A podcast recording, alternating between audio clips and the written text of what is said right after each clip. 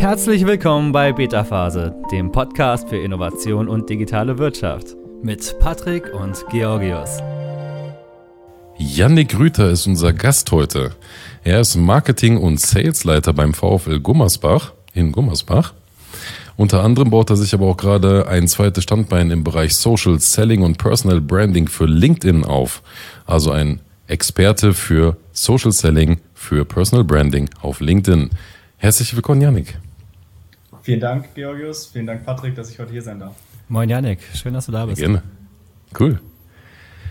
Im Sportbereich lockert sich ja jetzt einiges. Also es wird ein bisschen mehr geöffnet, die Restriktionen sind nicht mehr ganz so hart. Ähm, wie habt ihr denn so das letzte Jahr verbracht? Wie habt ihr im Sportbereich die Restriktionen erlebt? Was für Einschränkungen habt ihr? Ähm, wie ist für euch das letzte Jahr 2020 so gelaufen? Ja, auf jeden Fall. Man kann es sagen, unter, unter, oder unter Krise abstempeln das ganze Jahr. Es war definitiv ein, ein Jahr, was äh, so noch nie da gewesen ist in dieser Branche. Ähm, viele Existenzängste in, in vielen Vereinen auch. Äh, Ungewissheit, äh, Angst äh, in der gesamten Bevölkerung, äh, die, die vorherrschte. Und wir waren natürlich, ähm, ja, von einem auf den anderen Tag war unsere gesamte Geschäftsgrundlage ähm, weg. Und äh, wir haben über ja, 14, 15 Monate keinerlei Einnahmen generieren können. Das ist schon äh, ein, ein toughes Jahr gewesen. Und ähm, trotzdem haben wir, glaube ich, alle viel daraus gelernt. Wir haben die Zeit genutzt, wir haben viel entwickelt, viel im Thema Digitalisierung ähm, nach vorne getrieben. Und das ist natürlich gerade im Sport, wenn man das mit anderen Branchen äh, vergleicht, ist die Professionalisierung natürlich ein, ein Riesenschritt, den der jeden vor der Brust äh, noch steht und diese alten Strukturen aufzubrechen. Und ich denke, die Zeit konnten wir da in Corona sehr gut nutzen. Genau. Dazu muss man ja auch nochmal sagen, was jetzt auch noch verstärkend hinzukommt oder die Herausforderung, die Krise noch größer macht, ist ja, dass ihr, dass der VfL Gummersbach bekannt auch dafür war, na, erstmal waren die ja Gründungsmitglied auch damals zur, zur Bundesliga vom Handball. Und seitdem haben die das ja auch nie verlassen, die Liga, bis jetzt äh, das letzte Mal. Sind sie dann tatsächlich abgestiegen. Das war ja auch schon ein großes Drama, das war noch vor Corona und jetzt mitten im Aufstiegskampf quasi kam dann die Krise noch dazu. Also das äh, wollte ich jetzt noch dazu sagen. Weil das das Ganze ja dann einfach nochmal schwieriger gemacht hat, ne? Äh, Sponsoren zu finden, die richtigen Argumente zu haben und so weiter, ne? Weil, ja, da habt ihr auf jeden Fall die Hände voll zu tun gehabt mit, mit dem VfL. Definitiv, das, war, das waren Jahre der, der Konsolidierung, der, des Aufbaus einer quasi Traditionsmarke, die, die wirklich äh, ja, Strahlkraft hat in der ganzen Welt. Ähm, aber wie wir immer sagen, äh, Tradition bezahlt keine Rechnung und wirft auch keine Tore. Ähm, so ist es nun mal. Und äh, daran mussten wir was tun und äh, seit jetzt äh, ja, zwei Jahren sind wir in der Konsolidierung. Ähm, haben die Strukturen umgestellt, haben äh, 3,5 Millionen Euro Schulden abgebaut in, der letzten, äh, in den letzten anderthalb Jahren. Und äh, ja, das ist die Basis dafür, langfristig und nachhaltig auch einen ähm, ja, Sport, professionellen Sportclub aufzubauen. Aber gerade die wichtigen Punkte auch im Marketing, im Vertrieb, das sind die, die Punkte, die wir richtig aufstellen äh, müssen, weil wir sind nun mal kein gemeinnütziger Verein, wir sind ein Wirtschaftsunternehmen. Wir müssen auch so anfangen zu denken, auch wenn wir diese Werte natürlich super vermitteln können. Aber ich habe ganz oft auch gemerkt, dass wir halt die Herausforderung haben. Wir haben super Werte, super Wertevermittlung, aber uns fehlen die Prozesse und die Professionalität in den Produkten, in der Art und Weise, wie wir arbeiten. Und da konnten wir, glaube ich, auch diese Corona-Krise nutzen, um einfach mal sich Zeit für sowas zu nehmen, weil das Daily Business einfach nicht vorhanden war. Also habt ihr betriebswirtschaftlich schon sehr viel umgestellt, im Marketingbereich sehr viel ausgebaut. Ähm, welche Maßnahmen habt ihr denn so im Groben, also jetzt nicht im Detail, aber welche Maßnahmen habt ihr denn so angesetzt? Was habt ihr denn so verändert in, intern, um eure Prozesse zu optimieren und um euer äh, ja, Marketing, euer Standing zu verstärken? Ja, erstmal das gesamte Rebranding der, der, der Marke, das gesamte ähm, Corporate Design verändert nochmal, ähm, das einheitlich gestaltet, weil es einfach in der Vergangenheit nicht so wirklich äh, einheitlich in der Form war. Und ähm, deswegen, da, da haben wir am Anfang angesetzt und dann kamen natürlich die internen Prozesse. Man muss natürlich die Mitarbeiter mitnehmen. Man kann sich vorstellen, es kommen Leute aus, äh, aus der Vereinsstruktur, die seit 25 Jahren in diesem Verein arbeiten beispielsweise, die nicht klassisch in, im Marketing beispielsweise ausgebildet sind oder im Ticketing, sondern das wurde einfach so gelebt. Aber die Zeiten ändern sich nun mal. Es muss professioneller werden, es muss mehr Know-how in dieser, in dieser Branche herrschen und da hat man auch einfach gesehen, da mussten dann auch natürlich personelle Veränderungen her. Es, es mussten Strukturen geschaffen werden, klare Abläufe, klare Abgrenzungen, so nicht nach dem Motto, ich bin die gute Seele und ich mache alles, sondern es müssen Experten in ihren Bereichen sein, sie müssen sich tief mit der Materie auseinandersetzen. Und da haben wir, glaube ich, in den letzten äh, zwei Jahren äh, jetzt, jetzt gute Arbeit äh, geleistet ähm, und natürlich die ganze Datenverwaltung der letzten, äh, äh sag ich mal, 20 Jahre, die Daten aufbereiten, diese nutzen, zu organisieren, Einführung des, äh, eines vernünftigen CRM-Systems, die ganzen Dienstleister orchestrieren, viele Insellösungen zusammenführen. Das war sehr spannend und da sind wir auch noch nicht am Ende, äh, aber wir haben schon, glaube ich, einen großen Schritt getan und sind dort in der, vor allem beim Handball, wo ich ja die Verhältnisse kenne, relativ weit vorne, was das Thema angeht. Mhm. Das heißt, äh, Corporate Learning höre ich daraus, ähm, vielleicht sogar Business Intelligence, also dass ihr Daten nutzbar macht und für euch auswertet, um zu analysieren, wo ihr ansetzen könnt. Ähm, kannst du vielleicht mal zu den Sachen etwas mehr sagen? Also Corporate Learning, wie habt ihr die Mitarbeiter geschult? In was habt ihr sie geschult? Womit? Genau. Also gerade ist auch, auch viel äh, in der Erstellung oder in der, in der Implementierung der, der ähm, von, von beispielsweise arbeiten wir mit Salesforce zusammen ähm, und äh, haben das mit einem Systemintegrator gemeinsam gemacht. Das war extrem wichtig, auch für uns da das Know-how von außen zu kriegen, mal ganz andere Workshops auf, äh, auch aufzubauen. Das hat, das hat wirklich geholfen dort mit unserem Technologiepartner gemeinsam. Ähm, intern haben wir natürlich, äh, das ist ganz normal und ich kenne das als äh, ehemaliger Marketing- und IT-Berater und auch noch Berater in meinem äh, privaten äh, Gewerbe sozusagen. Äh, man, man muss halt die Menschen mitnehmen auf diesem Weg, man muss sie ähm, an eine Lösung heranführen und nicht einfach nur etwas bauen, was funktioniert, aber keiner weiß, auf welchen Knopf er am Ende klicken muss. Mhm. Und da diese, diese Sachen zu finden, sich wirklich hinzusetzen mit jedem Mitarbeiter, die vielleicht seit 20 Jahren das Gleiche gemacht haben, um dann einfach mal ein neues System reinzubringen, aber sich auch die, die Sachen bewusst anzuhören. Äh, was sind die Herausforderungen wirklich da? Was ist dann und nicht einfach sich zu sagen, ja, das läuft in einer anderen Branche so oder wir haben das schon an dem Projekt so gemacht. Es ist immer speziell und gerade im Sport gibt es da keine klaren Regeln wie, wie in anderen Branchen, wo das vielleicht schon seit 20 Jahren normal ist.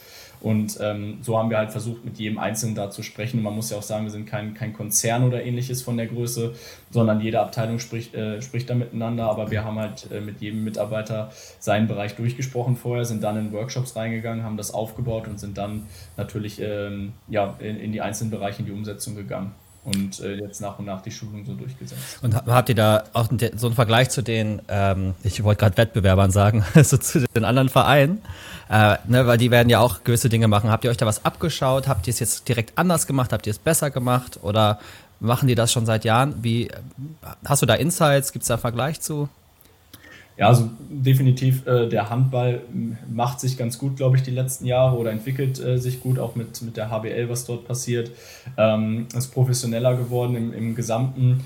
Ich würde aber vor allem sagen, dass es äh, ähm, wir eher nach nicht nach links und rechts gucken, sondern mal wirklich in andere Branchen rein, auch äh, außerhalb unserer Sportart schauen, weil beispielsweise im Fußball sind sie halt nun mal ein bisschen weiter und da versuchen zu adaptieren und da sich auch breit aufzustellen. Ähm, gerade in meinem, meinem Punkt, äh, der sich, meine, meine Bezeichnung, die sich jetzt nochmal geschärft hat, da wir Mitarbeiter finden konnten, die jetzt auch im Vertrieb noch mehr sind, werde ich mich mehr auf das Thema Business Development konzentrieren und dort eben einfach zu schauen, wo finden wir vielleicht Ansätze aus anderen Branchen, die wir kombinieren können, auch mit unserem Innovationspartner zusammen.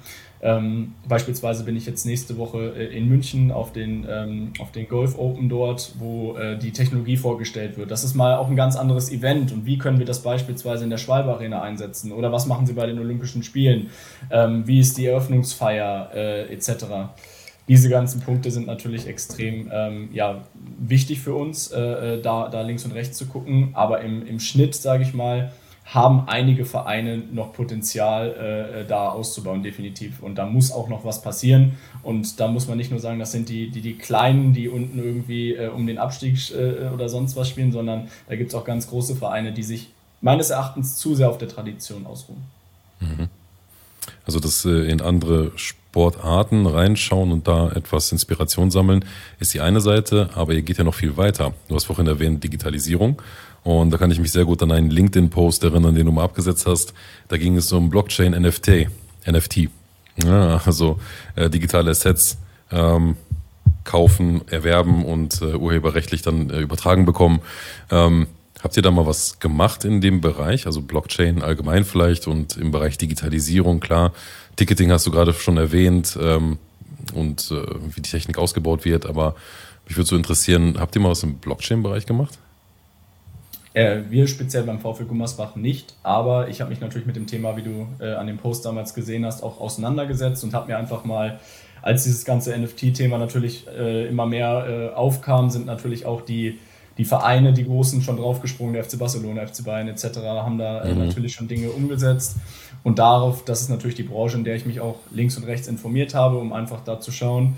Ähm, und fand es einfach spannend, das Prinzip, wie man, weil wir haben ja einen sehr hohen Wert in unserem Produkt, in unserem, was wir rausgeben können. Unsere Spieler sind eigentlich jeder eine eigene Personal Brand für sich ähm, die, die, weswegen die Menschen auch in die Halle kommen. Sie kommen ja für das Erlebnis, aber das Erlebnis ist ja nur möglich durch die Menschen, die dort unten dieses Erlebnis sozusagen schaffen auf der Platte und dann natürlich die Menschen drumherum.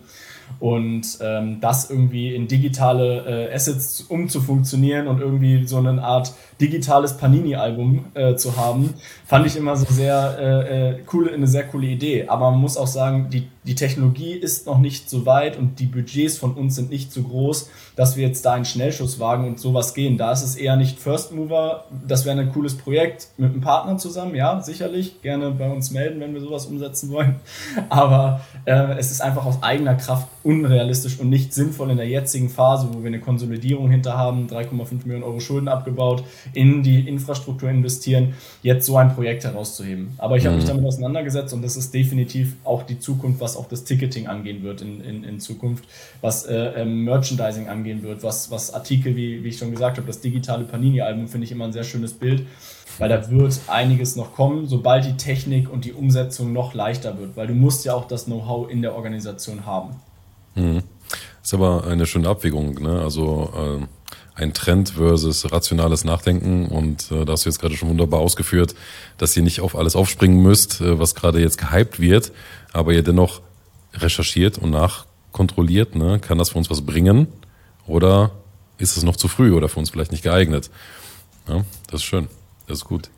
Absolut ähm, richtig, auch gerade was die, was die äh, Budgets angeht und was die ähm, da einfach keinen Schnellschuss zu machen, weil wir eben ganz, das ist ein Drahtseilakt zwischen dieser Entwicklung, diese Altlasten abzubauen und trotzdem eben diesen Schritt nach vorne zu gehen. Das ist immer ein Drahtseilakt zwischen, das ist zu viel, äh, wir, wir, wir können kein Geld verschenken, wir können kein Geld verbrennen in so einer Situation. Mhm. Und das geht ganz, ganz vielen Sportvereinen, aber auch Unternehmen, die gerade eben umsatzmäßig nicht so gut dastehen, ähm, äh, auch so. Und da bin ich immer großer Fan davon, einfach äh, sinnvoll abzuwägen und das, das Big Picture da in den kleinen Maßnahmen nicht aus dem Auge. Nur weil das cool ist, muss ich das nicht unbedingt machen, auch wenn es sinnvoll ist in der Sache, aber im Gesamtkontext ist es eben nicht äh, sinnvoll in dem Punkt.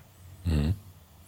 Wie siehst du denn den äh, Status allgemein gerade in der Sportwelt? Ähm, wird da vielleicht zu wenig gemacht? Äh, haben andere Vereine mehr gelitten darunter? Ähm, könnten andere Vereine auch noch einen Janik Grüter gebrauchen, der die ein bisschen pusht? Oder äh, wie ist so der, der Status allgemein in Deutschland, was diese Sportlandschaft, Sportlandschaft angeht? Es tut sich auf jeden Fall was. Man hat gesehen in Corona, was ich schon vorhin erwähnt habe, man ist aus seinem Daily Business raus und fängt mal an, äh, links und rechts zu gucken. Manche haben die Chance gesehen, manche haben sie äh, nicht gesehen und haben nichts gemacht und sich eher äh, ganz, ganz viel um, um ne, das Thema, wann machen wir jetzt auf Corona-Hilfen äh, links und rechts eher um die Probleme gekümmert, ähm, bis, wo wir uns eher ein bisschen darauf mehr fokussiert haben, ähm, was können wir denn machen in dieser Phase äh, und wie können wir denn da weiterkommen. Mhm. Ähm, es muss mehr digitales Know-how und vor allem äh, ja einfach in, in, die, in die Geschäftsstellen der auch der, der Clubs, die sich auch teilweise wie Gummersbach beispielsweise ja eher äh, in, im Oberbergischen, eher eine kleinere Stadt. Das ist ja im Handball sehr, sehr häufig so, dass sie nicht so äh, wie die Fußballvereine in den großen Städten organisiert sind, sondern auch aus der Tradition heraus in den kleineren Städten. Und da muss man auch einfach Attraktivität schaffen, um Mitarbeiter zu finden und Strukturen zu finden, beispielsweise Studenten reinzuholen, die man ganz frischen Wind mit rein, mit Hochschulen arbeiten, Kooperationen aufbauen, weil nun mal die Möglichkeit, eine, ein, ein ja, Mitarbeiter mit digitalem Know-how in, in, in so eine Organisation reinzuholen, sehr, sehr schwierig ist, weil du nicht die Budgets hast wie ein FC Bayern München oder ein, ein FC Barcelona. Mhm. Und ähm, das ist ganz wichtig, dass es aber verstanden wird, dass es extrem wichtig ist und dass man beispielsweise junge Talente holen muss, ähm, wie im Sport genauso, wenn du nicht den großen Kader hast, musst du halt talentierte Jungs holen, die an die Vision glauben. Genau, und vielleicht ja. kannst du die dann zwei oder drei Jahre halten und dann gehen sie wieder weiter. Aber das ist halt wichtig, dass wir, dass wir da äh, das Verständnis aufbauen, dass es extrem wichtig ist. Das Problem ist aber meist, dass die Führung da noch nicht so weit ist in den, in den Unternehmen. Das ist eigentlich echt genau das Ding, dass man halt, wie du sagst, äh, an der, an der, an der Leidenschaft quasi einhakt. Ne? Sag mal, hey, du, das ist jetzt ein traditioneller, super bekannter Verein, der hat, die zerreißen sich auf der Bühne wie, der Geschäftsführer auch mal gesagt hat damals, ich war mal dabei bei einer Rede, so, und die zerreißen sich auf dem Feld und, und auch der ganz, auch alle Leute, die dahinter stehen, zerreißen sich quasi, ne, und also ne, äh, hängen sich da rein und wollen unbedingt erfolgreich das Ding machen, weil, weil sie halt auf den Sport stehen und auf, auf, auf die Mannschaft stehen, so, ne? Also ganz Prinzip vielleicht auch die Mitarbeiter, die Abteilung, alle, alle in, in Fans verwandeln oder als Fans behalten, so, ne? Weil das ist so der stärkste Hebel. Äh, es ist natürlich ja nicht die Wirtschaftlichkeit oder äh, das Gehalt, das kriegt man ja sicherlich woanders dann nochmal besser, so, ne? Also, habt ihr ja, da eine, eine Vision formuliert für den VfL, der dann und kommuniziert also, ihr den auch? Also wir haben definitiv halt unsere, unsere Ziele festgelegt. Ähm, die sind teils äh, offen, offen kommuniziert, äh, teils noch intern. Ähm, aber äh, das, es geht nicht darum zu sagen, wir wollen irgendwann mal wieder einfach nur erste Liga spielen und irgendwo äh, im, im unteren Drittel mal wieder da hoch. Natürlich wollen wir unsere sportliche Heimat finden in der nächsten Zeit wieder. Ähm, das, ist, das ist klar. Das wird äh, diese Saison sehr unwahrscheinlich noch klappen. Ähm, aber äh, die, die nächsten Saisons äh, und die Ausrichtung des Gesamten ähm, gehen in die richtige Richtung. Und unsere Vision ist es da, einfach die wieder ist zur Heimat des Handballs zu machen, da wieder hinzuführen, zu, zu, an den Erfolg, alten Erfolgen anknüpfen zu lassen, weil wir können so viel digitalisieren und so viele schöne Apps und alle Plattformen bauen. Wenn der sportliche Erfolg auf der Platte nicht äh, passt, äh, das ist halt das Besondere an der, an der Sportbranche. Wir haben irgendwie digitale äh, äh, Möglichkeiten in der Vermarktung, wir machen äh, neue, neue Vermarktungskonzepte, wir nehmen Gelder ein und dann verliert die Mannschaft. Und deine Arbeit ist natürlich sehr, sehr daran gekoppelt, was passiert auf dem, was auf dem Platz. Aber genauso auch andersrum. Wenn wir kein Geld verdienen, wenn wir nicht die Sachen schön darstellen, die sie, also die die Vermarktung sozusagen richtig machen, dann haben wir auch keine Spieler, äh, die eine vernünftige Mannschaft zusammenstellen können. Also da ist das super spannend, dafür liebe ich den Sportbereich auch, dafür bin ich jetzt schon ein paar Jahre da drin. Dafür habe ich selber auch auf der Platte gestanden, 16 Jahre ähm, auf der, äh, im Handball, sodass ich da auch natürlich eine persönliche Verbindung habe und ganz gut verstehen kann, was die Jungs da unten machen. Mhm. Das ist jetzt das, äh, wäre für mich jetzt das perfekte Stichwort äh, zum Thema Pers deine persönliche Geschichte dazu. Da, da würde ich gerne in die Richtung gehen, außer Georgis hat noch, noch was zum Bereich Sport, aber sonst ja, eine, ja? eine kurze Sache. Eine ja. noch, dann, dann kann ich ähm, wieder nachhalten. Ihr habt ja, ihr habt ja den Vorteil, dass ihr insgesamt schon ein relativ junges Team seid bei euch. Auch euer Geschäftsführer ist ja relativ jung. Ähm, du hast auch gerade gesprochen, es gibt diese Traditionsunternehmen. Tradition steht ja weniger ähm, für etwas Neues. Ne? Also nicht mehr, nicht viel für was Junges, aber für was Etabliertes. Was würdest du den Sportvereinen mitgeben, die gerade noch zu sehr auf Tradition setzen, die vielleicht gerade ihre Hürden damit haben, in diese Richtung weiterzugehen, also sich weiterzuentwickeln, ohne natürlich die Tradition zu vergessen, aber den nächsten Step zu gehen im Jahr 2021. Was würdest du denen mitgeben wollen? Ja, da muss man ja vor allem bei den, bei den ich nenne es mal Geschäftsführern anfangen, weil das sind meist, äh, oder, oder bei den Vereinen, es kommt ja immer auch sehr die Strukturen an, also spricht man da eher die, die ich glaube nämlich, dass der Wille in den Organisationen auf jeden Fall vorhanden ist. Gerade was jetzt die, ich nenne es mal jungen, wilden, frischen, die reingekommen sind ins Unternehmen angeht, die wollen das, die wollen das, aber die haben meist das Problem, dass dort eben nicht so gedacht wird und nicht investiert wird. Und das ist der größte. Wir tun heute Dinge, und das kann ich eigentlich mitgeben, die mehr Geld kosten, wo wir in andere Sachen vielleicht in einen besseren Kader investieren könnten oder noch einen Spieler holen. Wir investieren aber in Infrastruktur, weil wir wissen, das, was wir jetzt tun, das macht gerade keiner, um irgendwann da zu stehen oder besser zu stehen als viele, viele andere.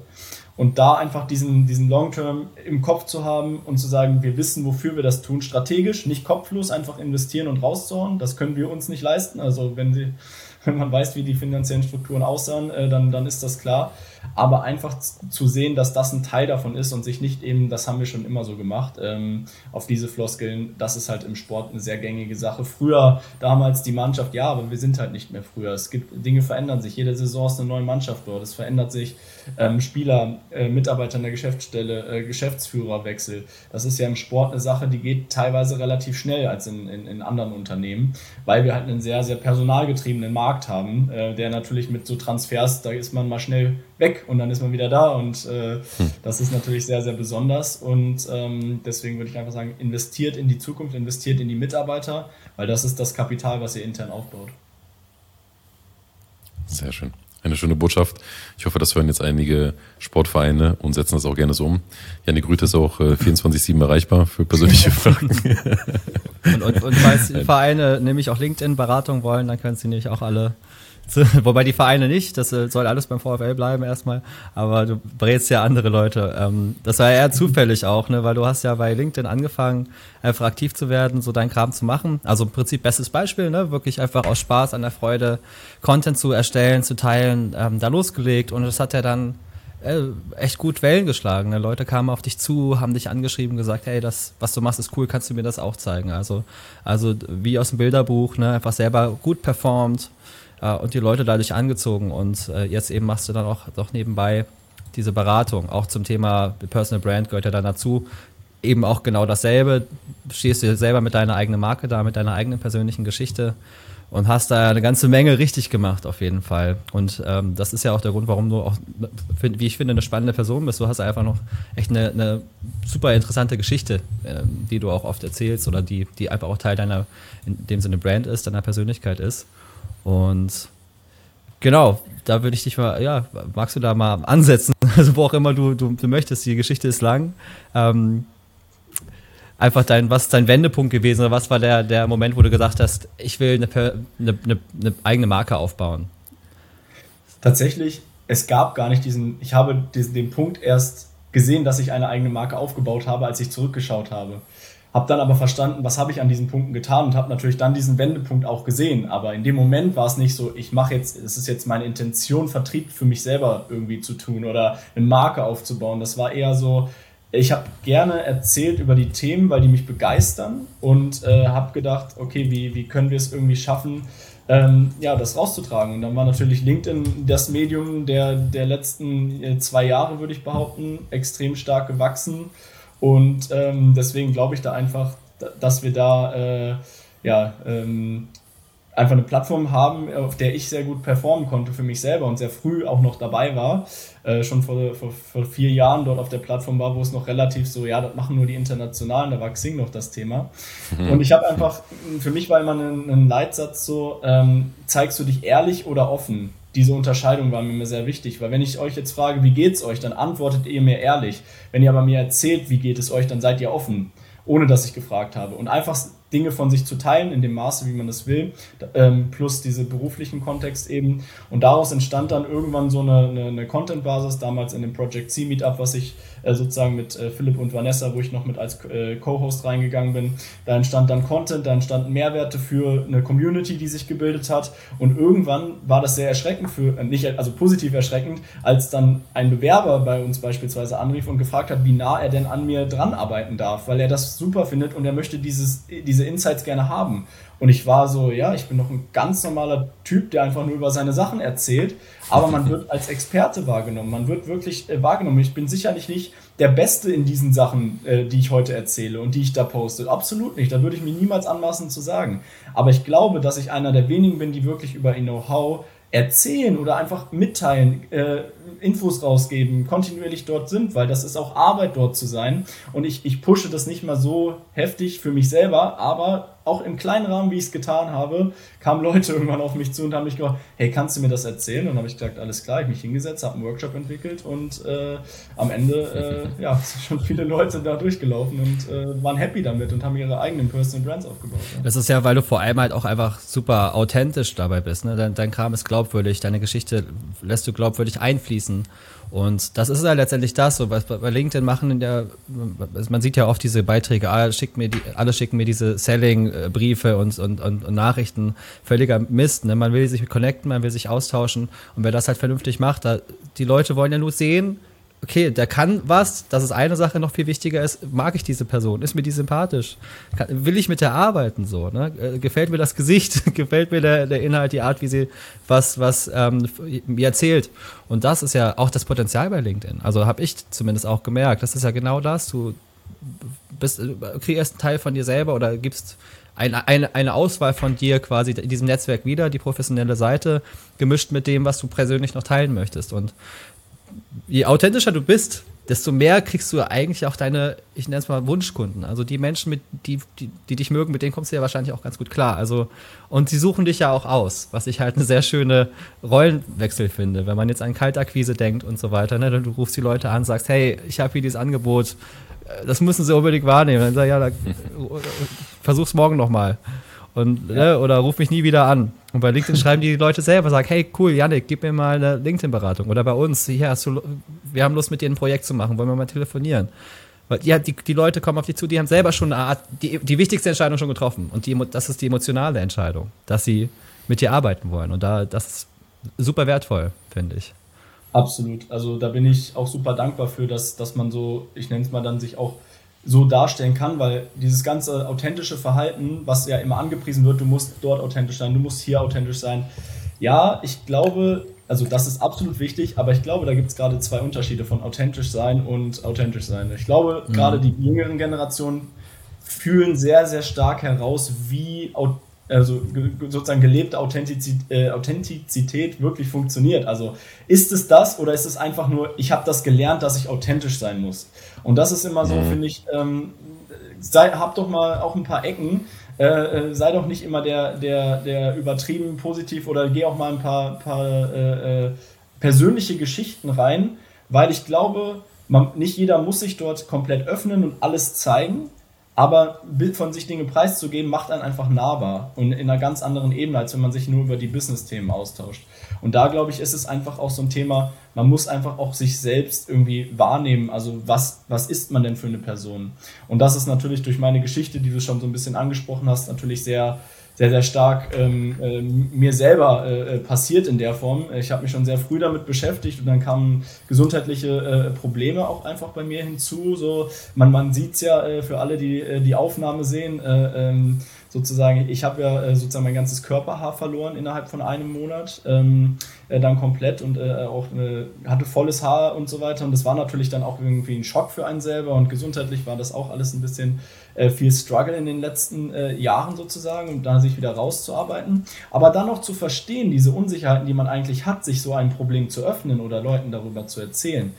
Man wird nicht anders wahrgenommen, nur optisch. Und wenn man aber seine Werte bleiben gleich. Es ist wie eine Marke, die seit 20, 30 Jahren am Markt ist, erfolgreich ist und dann verändert sie etwas in ihrem Branding. Dann verändert sich einfach etwas in, ihrem, in, ihrem, in ihrer Außendarstellung beispielsweise. Sie machen Logo-Rebranding äh, oder ähnliches, aber sie müssen bei ihren Kernwerten bleiben. Und da sieht man natürlich richtig, äh, äh dass sowas auch funktionieren kann und dass so eine Geschichte, ohne da komplett sein ganzes Privatleben äh, Leben offen zu legen, ähm, einen nahbar macht. Und die Leute kaufen dann von der Person. Und Du musst ihnen einfach deine Geschichte erzählen, dann können sie tiefgreifende Beziehungen mit dir aufbauen.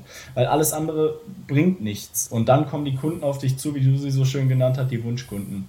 Und ähm, das, das habe ich und da bin ich sehr froh, dass ich auch alle, die nicht zu diesen Wunschkunden zählen, die vielleicht angefragt haben, wo ich gemerkt habe, das passt einfach nicht auf der Ebene, dass ich sowas sogar ablehnen darf. Äh, und das ist ein sehr, sehr gutes Gefühl, einfach ähm, das machen zu tun. Und ich glaube, das können viele, viele Leute machen, weil ich, es gibt Kaltakquise, es ist ein Riesenpart, der gehört dazu aber ich könnte es nicht. Ich, hm. ich gehe eher, ich denke, Sales ist eine, andere, ist eine andere Art und Weise geworden und da müssen wir über Content kommen und über Mehrwert und über Person also Personalities einfach.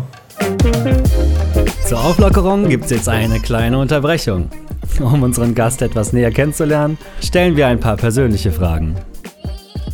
Yannick, du bist auf einer einsamen Insel. Stell dir das kurz vor. Ja, ganz schöne paradiesische einsame Insel. Was nimmst du mit? Wie viele Sachen darf ich denn mitnehmen? Eine. Eine. Ich glaube, ein, ein, ein, gutes Buch über Pornoheft. Philosophie. Also AK Pornoheft. Genau, genau. Schon das zweite Aber Mal, dass wir Porno haben hier. Äh, apropos, was ist deine schönste Kindheitserinnerung? Das hat er jetzt nicht laut gesagt. Ich glaube, mit den Jungs auf dem Bolzplatz oder in der Halle zu sein. Hm. Süß, ja. Per perfekte Sportlerantwort. Was war das schlimmste Geschenk, das du je bekommen hast? Das schlimmste Geschenk. Ich finde so Duschgel-Geschenke ganz schrecklich. Mhm. Das verstehe ich immer nicht. Ja, dass, dass, man das schenkt, da, da, konnte ich irgendwie nie so richtig mit, mit umgehen. Ähm, und ich glaube, ich habe mal eine Mütze geschenkt bekommen, die selbst gehäkelt war und ich musste sie schön finden. Und das war nicht sehr authentisch von mir dort reagiert. ich, ich, ich, hoffe, das mit dem Duschgel äh, sieht meine Mama anders, weil der schenke ich regelmäßig solche Dinge. Solche Parfüm, Dusch-Sachen. Äh, also ich hoffe, da gehen die Meinungen auseinander. Ähm, jetzt wird's deep. Welches Verhalten, welche Verhaltensmuster oder welches Verhaltensmuster würdest du von dir gerne ändern? Ich würde mich gerne weniger aufregen über Sachen, die ich sowieso im Außen nicht ändern kann. Ähm, und die manchmal einfach dann äh, so stehen lassen. Und ähm, das versuche ich auch. Das kann ich auf der rationalen Ebene, aber ich merke, dass es mich emotional teilweise gewisse Trigger sehr reizen. Und wenn ich das noch irgendwie abstellen könnte, wäre das, wär das echt super, weil dann hätte ich, hätte ich mich, glaube ich, noch besser im Griff, auch in meiner, in meiner Ruhe, die ich nach außen ausstrahle, manchmal den Vulkan von innen auch mal ein bisschen runterfahren. Das, das passt direkt zur nächsten Frage. Womit kann man dich so richtig wütend machen? Wo, wo platzt dir die Hutschnur? Wovon kriegst du kreisrunden Haarauswahl? ja, da, muss, da, muss, ja schon viel passiert sein, weil das Offensichtlich.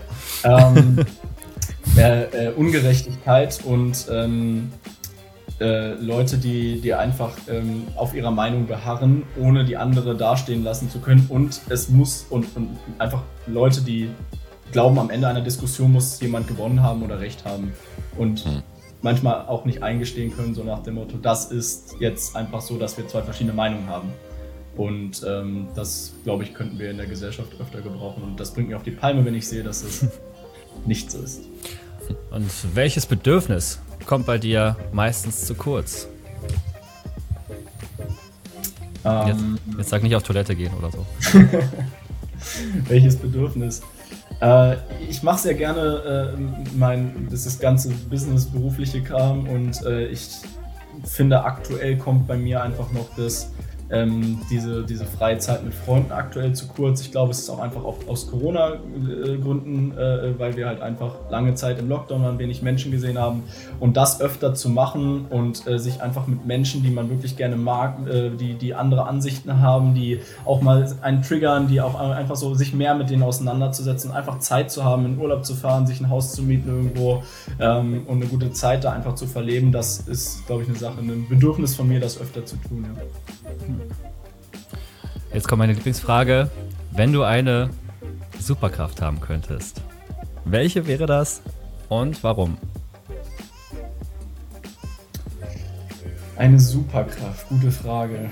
Ähm, ich würde gerne mehr, ich würde gerne den gesamten wie soll man das sagen, die, die, die Zusammenhänge von, von Körper, Erde, äh, äh, der Welt, des Universums gerne verstehen und greifen können. Wenn das die super, das finde ich eine super Kraft, weil dann würden wir, glaube ich, viele Zusammenhänge auf der Welt und in unserem Leben verstehen, die wir heute versuchen mit, mit Wissenschaft zu erklären, ähm, wo ich aber glaube, dass äh, das nicht immer das, der Schlüssel ist und dann diese Mischung aus Spiritualität, Wissenschaft und alles, was es noch so an Glaubensdingern äh, gibt und warum, warum, Menschen miteinander umgehen.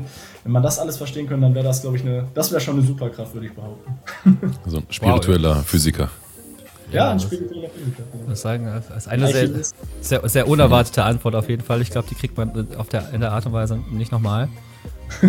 Also als Superkraft, ich meine, die meisten würden wahrscheinlich fliegen sagen, unsichtbar sein oder ich hätte wahrscheinlich prompt fliegen gesagt. Was das man aus Comics kennt halt, ne?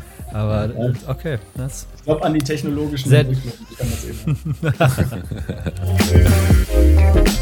und jetzt Speed Dating. Wir nennen zwei Begriffe und unser Gast muss sich für einen Begriff entscheiden. Los geht's. Stadt oder Land? Land. TV oder Netflix? Netflix. Buch oder Kindle? Buch. Apple oder Windows? Apple. Und jetzt nur für Patrick, Android oder iOS? iOS. VW oder Tesla? Fahren tue ich ein VW, Tesla bin ich Test gefahren. Wenn ich aussuchen könnte, ein Tesla. Facebook oder Instagram? Instagram. Amazon oder Einzelhandel? Versuche dort weniger zu bestellen, aber ich bin dann doch der Amazon. Cash oder Karte? Äh, ganz klar Karte. Ich bin der bargeldloseste Mensch, den es gibt. Das nächste übrigens sich auch schon, ne? Kunst oder Sport? Äh, Sport, aber muss ich dazu sagen, die Kunst, ich habe mehr Verständnis in den letzten Jahren dafür entwickelt und äh, muss sagen, da geht der Shift auch mehr in die Richtung. Die, der Sport ist ja nur noch äh, ein, ein Teil von mir, war mal mehr in meinem Leben. Jetzt ist es beruflich geworden. Neo aus der Matrix oder Harry Potter?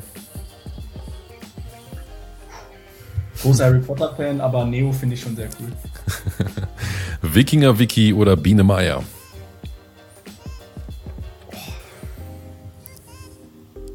Jetzt hätte ich Benjamin Blümchen gesagt, aber nee, äh, ich, ich sag, ich sag ähm, Biene Meier.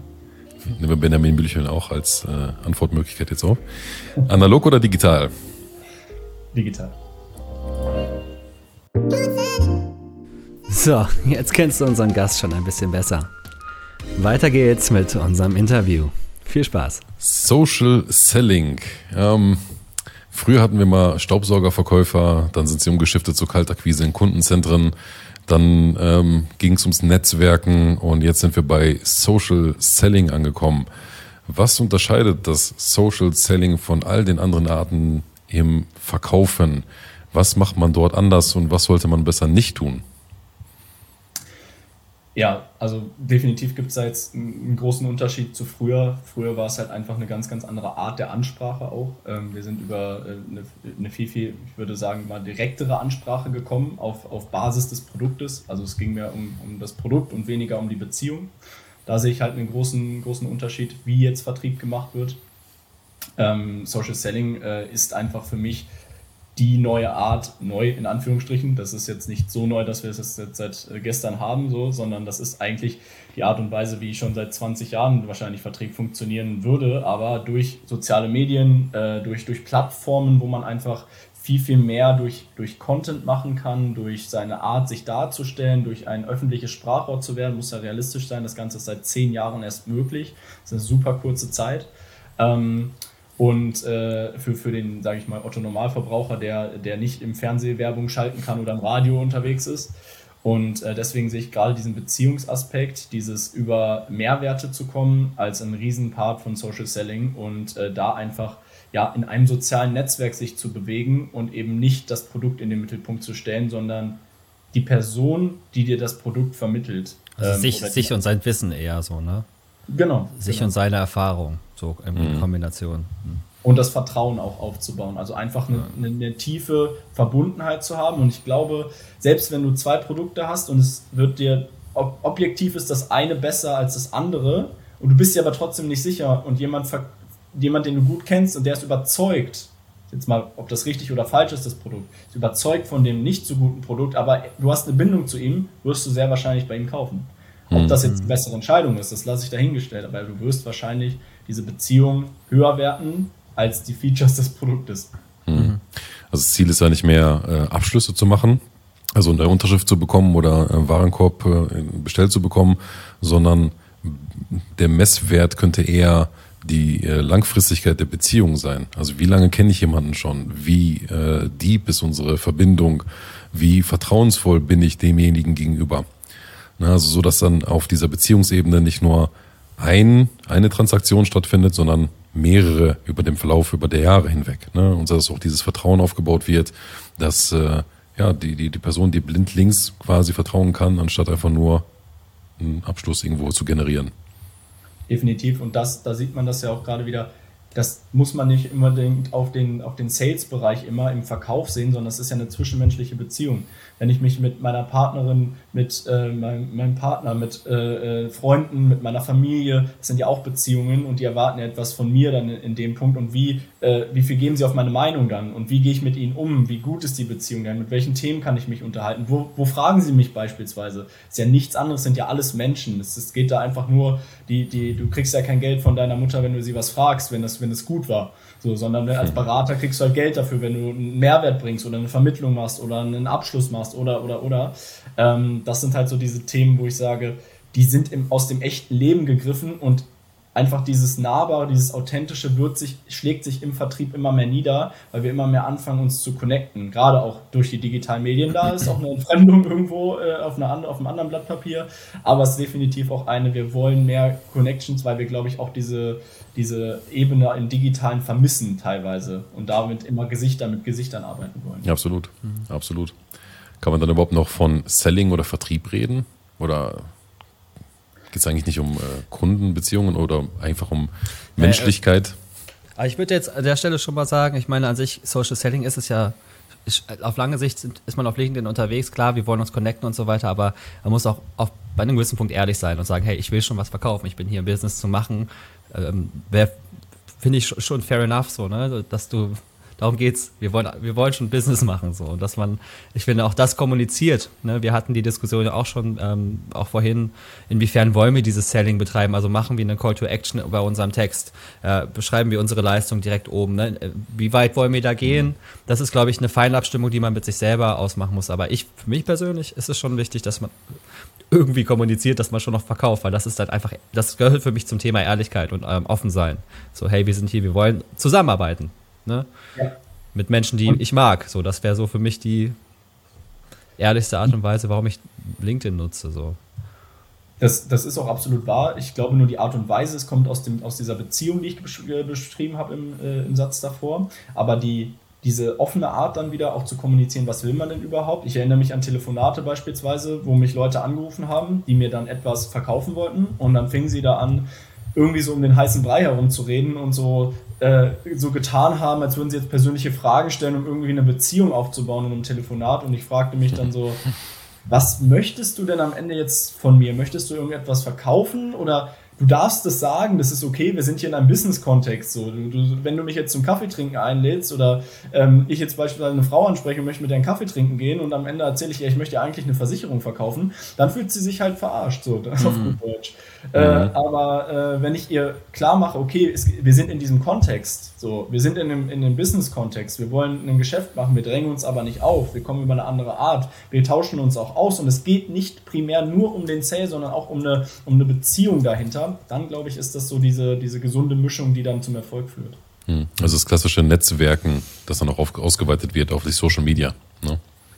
Ich, würde aber auch gerade sagen, bei Netzwerken ist immer so, es gibt ja viele, viele Netzwerke und du kriegst ja immer Netzwerke, das ist immer sehr, sehr komisches Wort eigentlich, ähm, weil wir bauen eigentlich Beziehungen auf und glauben, wir haben eine Beziehung zu einem Menschen, weil wir vernetzen geklickt haben, weil da dann 1000 Follower steht oder ähnliches. Aber man muss auch realistisch sein, mit wie vielen Leuten ist man wirklich in Kontakt regelmäßig.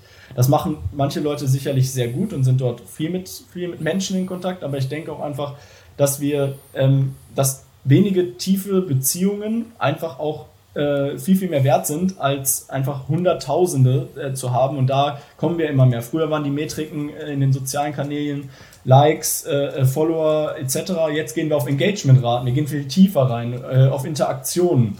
Sprich, wir, wir, wir wollen sehen, wie interagieren die Menschen mit dieser Person. Das ist der Wert. Das sind ganz neue Metriken, die sich da, und ich glaube, das ist auch auf LinkedIn ein Thema und nicht nur bei, ich nenne es mal, Influencern, die sich auf den äh, ähm, äh, eher B2C-Produkten äh, auf, auf Instagram und Facebook bewegen oder TikTok. Hm. Hm. Wie siehst du denn die Zukunft von Social Media? Also wir haben jetzt so den Peak erreicht, ne? hast du ja gerade schon gesagt, Engagement wird jetzt wichtiger. Ähm, das kann aber noch nicht das Ende der Fahnenstange sein. Also momentan wird ja alles noch bewertet nach der Followeranzahl. Das heißt auch deine Kooperationen, die du als Influencer eingehst mit deinen ähm, mit deinen äh, Interessenten, deinen Kunden, basiert ja darauf, wie viele Leute haben es gesehen, wie viele haben draufgeklickt, welchen Umsatz haben die damit gemacht. Aber auch das sind ja eher so die nackten Zahlen, die in Zukunft ja nicht mehr relevant sein können. Wie kannst du dir, wie, wie stellst du dir das vor, wie Social Media so in den nächsten fünf bis zehn Jahren vielleicht so aussehen könnte? Oder ob es das noch gibt, vielleicht wird es ja ersetzt durch was anderes, aber wie würde das noch so deiner Meinung nach in Zukunft aussehen? Bei den digitalen Plattformen von der technischen Seite bin ich sehr gespannt, was noch kommt, weil wir, wir so langsam natürlich, dann gab es einen Clubhouse-Hype zwischendrin, der natürlich auch gerade wieder äh, abflacht, aber ähm, auch, auch Twitter, der in die Richtung geht, da in die Richtung was zu machen, so Hangout-Rooms, monetarisieren etc. Also das wird sehr, sehr spannend werden, wie viel wir für digitalen Content, auch beispielsweise welche, welche monetären Sachen dort passieren, weil das beeinflusst den Markt, da sind wir ehrlich. Ähm, da, da, werden Dinge passieren, das, das ist sehr spannend. Ich glaube, es wird eine deutlich wertebasiertere Kommunikation geben, ähm, was ich, wo man aber scharf trennen muss, weil ähm, jeder, der jetzt irgendwie zu irgendeiner Krise, wo, wo, wo, wo Krieg herrscht oder ähnliches, in einem 15 Sekunden äh, äh, Real macht und sagt, er hat das jetzt verstanden oder er hat eine Meinung dazu und ich muss zu einem eine Meinung haben, finde ich halt auch schwierig äh, von der Entwicklung. Deswegen, ich glaube, ein wertebasiertes und teilweise sogar wieder ja, ich glaube, wir müssen mehr in die Tiefe gehen und da eben sind die sozialen Plattformen, sehe ich es eher so, das sind die Teaser für die tiefgreifenden Sachen, beispielsweise was wir heute machen, wir reden Äh, ich habe keine Ahnung, wie, viel, wie lange wir schon reden. Äh, das ist ein gutes Zeichen. Aber bestimmt äh, schon irgendwann so eine halbe Stunde hin. Und ähm, da äh, sieht man einfach, das ist tiefgreifender Content in dem Moment. Hier redet man, hier hört man zu, man nimmt sich die Zeit, man ist direkt auf dem Ohr, so alle Hörer, die gerade zuhören, man ist irgendwie, irgendwie direkt mit demjenigen verbunden, geht tief in eine Materie rein. Und bei Social Media, wir haben Reels, wir haben diesen 15 oder 30 Sekunden lang, wir haben eine Aufmerksamkeitsspanne, sagt man 1,7 Sekunden irgendwie, die ersten 1,7 Sekunden sind entscheidend damit bringt man keine Mehrwerte. Aber denjenigen dann natürlich anzufüttern, ähm, und da bin ich sehr gespannt, was da in Zukunft für Formate noch kommen, weil Video First ist ja schon nicht mehr das Thema, das ist ja schon, sag ich mal, Standard. Was ist das nächste? Dann war Audio ein Riesenthema, jetzt ist Video Audio. Was ist der nächste Hero-Content? Hm. Sehr spannend. Ja, momentan sind wir nur noch auf der Entertainment-Schiene, ne? dieses ja. äh, Nugget konsumieren. Das gleiche, was auch in der Schule gerade passiert. Dort wird Nugget Learning äh, etabliert, weil ähm, die Schüler eine geringe Aufmerksamkeitsspanne haben und sich eben nur halt eine Minute auf etwas konzentrieren können, dank TikTok und anderen Formaten. Ähm, aber was du gerade angesprochen hast, fand ich auch sehr interessant, noch äh, Clubhouse als Hype. Ne? Ähm, das ist wieder abgeflacht. Spotify hat jetzt Green Room veröffentlicht, äh, haben die schon gemacht. Die sind wieder auf dem gleichen Dampfer, pushen das also wieder. Und da sehe ich so die Schiene, das geht in die Richtung der persönlichen Kommunikation. Ne? So wie du schon gerade gesagt hast, wir sprechen sehr lange jetzt miteinander über gewisse Themen. Wir könnten auch noch, weiß nicht, in zwei Tagen noch hier sitzen und darüber sprechen. Ähm, aber diese persönliche Kommunikation ist eben das, was bisher so untergegangen ist. Ne, mal so einen Kommentar irgendwo absetzen oder einen Beitrag veröffentlichen äh, im Sinne von, ich muss jetzt meinen Senf dazugeben oder ich muss jetzt was posten, damit ich Engagement erreiche ähm, switcht vielleicht so in die Richtung des persönlichen Kontaktes, ne? des äh, Austauschens auf mentaler Ebene. Ich, ich sehe das auch gerade, der, der Clubhouse ähm, Hype, also kann man ihn ja so bezeichnen. Sie haben es ja einfach technisch nicht umgesetzt gekriegt, den dann auch wirklich ähm, ja, einfach das, das, rauszuziehen, was sie da für Potenzial hatten. Also da ist ja einfach die, das Unternehmen noch nicht weit genug gewesen von den Strukturen her. Wenn man sich jetzt anguckt, was, wie es gerade verläuft, da werden, sie werden gefressen werden von links und rechts, einfach mal so hingestellt. Ich war auch komplett auf dem Hype am Anfang, habe die Plattform gesehen. Ich war nicht so, so tief drin, ich war gar nicht so ein Clubhouse-Nutzer, aber ich fand die Idee einfach super stark. Ja. Ähm, und da noch schneller in Austausch zu kommen, noch intuitiver, ich springe jetzt einfach mal da rein, ich springe einfach mal nach da das ist schon sehr, sehr spannend gewesen. Und da, glaube ich, können wir einfach mehr, noch mehr dieses Thema, wir haben ja äh, Plattformen der Unterhaltung wie Twitch beispielsweise, wo ich reinspringen kann, wo ich interagieren kann. Ich kann direkt schreiben, ich kann dazugeholt werden beispielsweise. Ähm, in Zukunft kann wahrscheinlich auch mit Video einfach reingeblendet werden, äh, schnell mal ähm, äh, und sich dort anmelden. Und dann sieht man natürlich, welcher Erfolg da auch ist, dieser, dieser Live-Formate wieder. Dieses, ähm, ich habe wirklich nicht eine Sache, die gucke ich mir an, diese zehn Minuten, weil da ist meine Aufmerksamkeitsspanne vorbei aber wenn man sich Leute anguckt wie, äh, äh, weiß ich nicht, äh, Knossi oder ähnliche, die, die unfassbare Reichweiten haben, kriegen, man mag halten, was man will von ihm, aber das ist Unterhaltung in der Form und vielleicht ist das irgendwann Wissensvermittlung, diese mhm. Art und Weise. Äh, äh, und man sieht das, ein, ein, guter Freund von mir, Daniel Jung, äh, der das ja auch äh, digital macht, Mathe bei Daniel Jung sicherlich einigen einen Begriff, ähm, der macht das seit 15 Jahren und hat das damals schon antizipiert und heute ist er mit der erfolgreichste Mathe-Influencer Deutschlands hm. ähm, und baut dort ganz viel in diesem Thema digitale Bildung auf. Und da müssen die sozialen Plattformen ähm, müssen dort einfach Angebote schaffen. Und wer, vielleicht loggen sich irgendwann, ob das jetzt gut oder schlecht ist, äh, die, die Schulen über Instagram ein und äh, es gibt Live-Unterrichte oder Nachhilfestunden oder nochmal ein, ein Tutor-Gespräch äh, über Zoom, was die Pandemie ja auch möglich gemacht hat oder Zoom in den Schulen jetzt nicht möglich, aber andere Plattformen. Sehr, sehr spannend, aber die Schulen und das Bildungssystem hängt halt sehr, sehr stark hinterher und das ist, das ist gefährlich. Ja. Hm. Das haben wir auch schon in anderen Podcasts thematisiert, ähm, wie, äh, die, wie Corona äh, der größte Treiber der Digitalisierung in den letzten 20 Jahren gewesen ist, was ja schon per se ein bisschen traurig ist, ne? ähm, weil gerade die Schüler müssen sich ja damit zurechtfinden, was wir gerade verbocken in unserer Gesellschaft, zumindest schulisch gesehen. Ne? Also du sagst auch, weniger Entertainment, also reines Entertainment, mehr Beteiligung, mehr Austausch und das auf Ebenen, die äh, deutlich effizienter in der Kommunikation sind, als nur zu schreiben, zu texten, zu Double-klicken mit seinem Daumen. Also die Audio- und die visuelle Beteiligung. Ja, ich, ich denke vor allem auch so, da, deswegen ist der Podcast auch in dieser Phase halt so stark geworden, wir haben einfach mal tief, tiefgründigen Gesprächen, auch ein Medium, was du direkt auf dem Ohr hörst, wenn du Kopfhörer drin hast. Das ist sehr nah an dir. Du hast das Gefühl, jemand spricht in dein Ohr, du, du identifizierst dich damit. Ich bin auch äh, äh sehr äh, Podcast-Junkie in, in dem Punkt, äh, aber auch mhm. unterhalten im Podcast, der mir jetzt nicht den riesen Mehrwert gibt, so, keine Ahnung, die gängigen gemischtes Hack, fest und flauschig. Das sind Dinge, die gehören zu meinem Alltag dazu. Ich lege mich manchmal abends ins Bett, anstatt Fernsehen zu gucken und höre das, weil ich, weil ich mich schon freue, weil ja, Mittwoch ist halt Hacktag. So, äh, das weiß man einfach. Und da, wenn, wenn man sieht, wie viel Einfluss die haben auf einen, wie, wie das normal geworden ist, dass so ein Podcast dazugehört, bin ich gespannt, wo das hinführt, wenn, weil ich glaube nicht, dass wir die tiefgreifenden Medien äh, auf, auf Instagram, auf TikTok oder so finden. Das wird, das ist zu, zu kurz dafür, da kriegen wir starke Marken vielleicht geprägt durch kurze Anreize, aber wir kriegen nicht dieses, diese wirkliche Wertekommunikation zu 100% hin. Das muss schon ganzheitlich im ganzen Profil dann dargestellt werden, aber dann brauchst du, musst du die, die Nutzer von den Plattformen konvertieren in dein Medium. Und dein Medium mhm. ist dann der Podcast oder die Plattform von dir selber, deine Website, deine Videos oder irgendetwas, was dich widerspiegelt. Und ähm, das wird, glaube ich, die Kunst der, der nächsten Jahre sein, ähm, die Leute von den Plattformen wegzubewegen. Und da steht man natürlich in Konkurrenz zu den Plattformen. Das wollen die natürlich nicht. Natürlich. Außer ihr zahlt Geld dafür. Klar. Geil. Ja, ähm, ich glaube, deine Zeit läuft uns gerade davon, weil ähm, wir haben ein festes Zeitfenster gehabt, aber deine Zeit läuft weg. also ich, ich glaube, wir könnten alle wirklich noch stundenlang weiterreden. Ähm, und ja, das ist, äh, schreit, auch, schreit auch wirklich danach, dass wir mal eine zweite Folge noch aufnehmen mit dir. Sehr Was gerne, davon? Ja.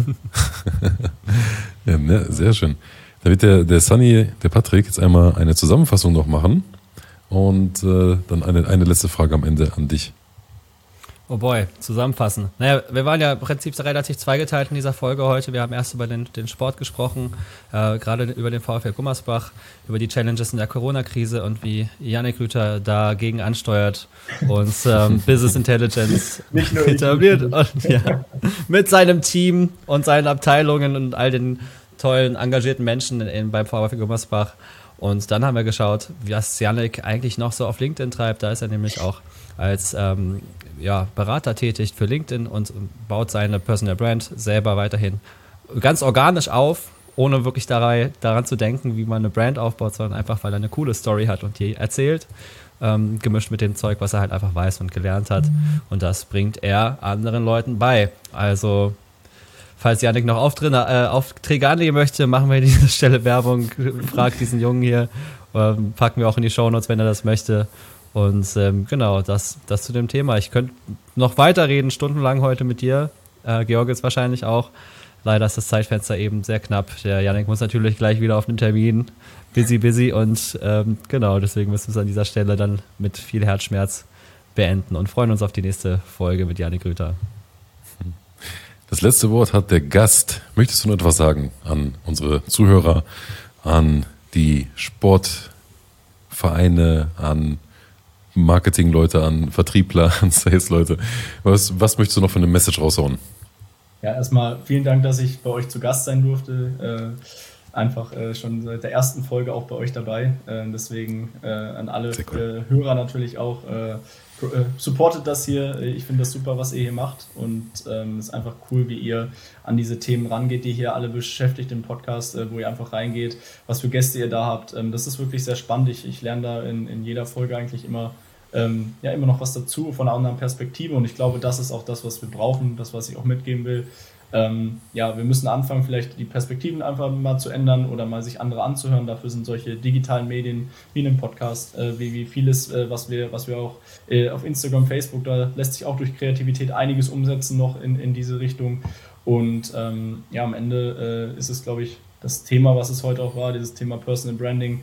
Wir sind alle eine Marke in der Form, ähm, ob wir das jetzt so in dem Business-Kontext sehen wollen oder nicht, aber wir haben Menschen um uns herum, die Dinge von uns erwarten, weil wir Werte vertreten. Und wenn wir diese Werte einhalten und konsistent kommunizieren und uns nicht in anderen Situationen anders verhalten, dann werden sie uns in dem Moment folgen, vertrauen und ähm, wir werden einfach bessere Beziehungen schaffen, ob das im Business ist, im Privaten. Ähm, ja, und das würde ich als Schlusswort so stehen lassen. Das war's auch schon für heute. Wenn dir diese Folge gefallen hat, abonniere unseren Podcast Schon bald siehst du Innovationen aus verschiedenen Blickwinkeln und bekommst wertvolle Einblicke in die digitale Wirtschaft. Bis bald bei Beta Phase.